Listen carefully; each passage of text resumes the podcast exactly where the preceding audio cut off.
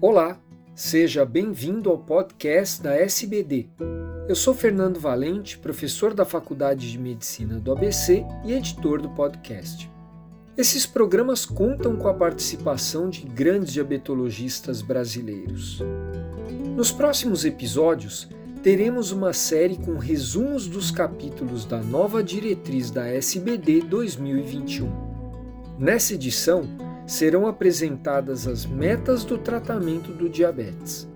Confira o documento na íntegra em diretriz.diabetes.org.br. Olá, meu nome é Bianca de Almeida Petito, sou médica da Escola Paulista de Medicina, Unifesp, e faço parte do Departamento de Saúde Pública da SBD e sou vice-presidente da Regional São Paulo da SBD. Vou resumir nesse podcast as principais recomendações do capítulo sobre metas de controle glicêmico no diabetes, da Diretriz Brasileira de Diabetes, da SBD 2021. Os parâmetros de avaliação são a hemoglobina glicada e as glicemias capilares determinadas em jejum, período pré-prandial e duas horas após refeição e ao deitar. Mais recentemente, com o advento da monitorização contínua da glicose, foram incorporados novos parâmetros como o tempo no alvo, o tempo em hipoglicemia, o coeficiente de variação e a glicemia média estimada. As metas do controle glicêmico, por sua vez, são descritas com base em cinco situações clínicas, considerando se o paciente é criança, adulto ou idoso, bem como o estado geral de saúde.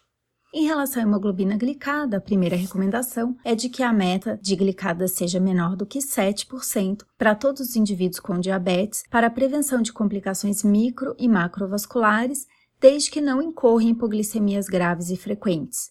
Esta recomendação é baseada em importantes estudos clínicos, como o DCCT e o KPDS, que mostraram que manter a glicada abaixo de 7 reduz as complicações micro e macrovasculares em longo prazo no diabetes tipo 1 e tipo 2 de início recente.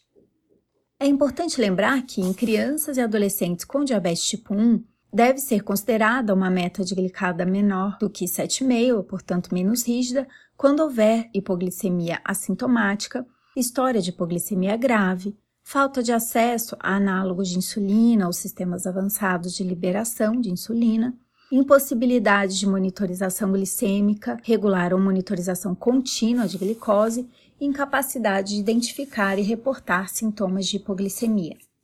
Já para os idosos, grandes estudos que incluíram pessoas com diabetes e mais de 60 anos, com doença cardiovascular instalada ou presença de importantes fatores de risco, como os estudos ACORD, VADT e ADVANCE, não mostraram benefício no tratamento intensivo da glicemia em prevenir desfechos macrovasculares durante um período de 3 a 5 anos de estudo, com uma maior prevalência de hipoglicemias no tratamento intensivo, enquanto que no estudo ACOR, inclusive, foi mostrado o aumento da mortalidade neste subgrupo.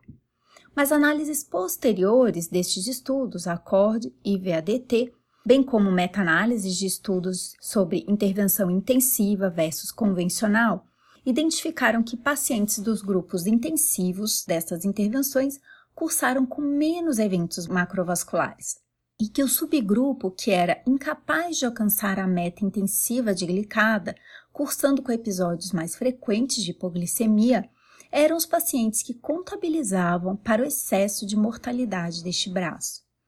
Portanto, as evidências embasam as recomendações de idosos de que é recomendado que aqueles com função cognitiva e status funcional preservados e ou comorbidades não limitantes tenham alvo de glicada entre 7 e 7,5 enquanto que para aqueles com dificuldade de atingir essa meta, a terapia antidiabética mais agressiva pode trazer prejuízos à saúde, como risco de hipoglicemia e aumento do risco de mortalidade. Sendo assim, com o objetivo de evitar hipoglicemia, quando houver status funcional comprometido ou síndrome de fragilidade, presença de comorbidades que limitem a expectativa de vida e alteração da função cognitiva, a meta de glicada menor que 8,5% deve ser considerada para esses idosos. Para o controle de glicemia capilar, devem ser considerados como metas a glicemia em jejum entre 80 e 130 e a de duas horas após o início das refeições menor que 180. Considerando o uso da monitorização contínua de glicose, CGM, Em pacientes com diabetes tipo 1 não gestante, é recomendado que o tempo na meta glicêmica, o time in range, o TIR, esteja em torno de 70%, com o limite definido por glicemias entre 70 e 180 mg por decilitro,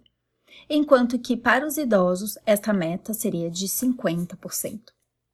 Em pacientes com DM1 não gestantes também, é recomendado que o tempo de hipoglicemia nível 1, glicemia menor que 70, seja menor do que 4% e o tempo em hipoglicemia nível 2, glicemia menor que 54 mg por decilitro, seja menor do que 1%. E esses dados obtidos através tanto dos dispositivos de monitorização contínua de glicose quanto de glicemia capilar. Portanto, em pacientes com diabetes, o controle glicêmico deve ser sempre individualizado de acordo com a situação clínica do paciente.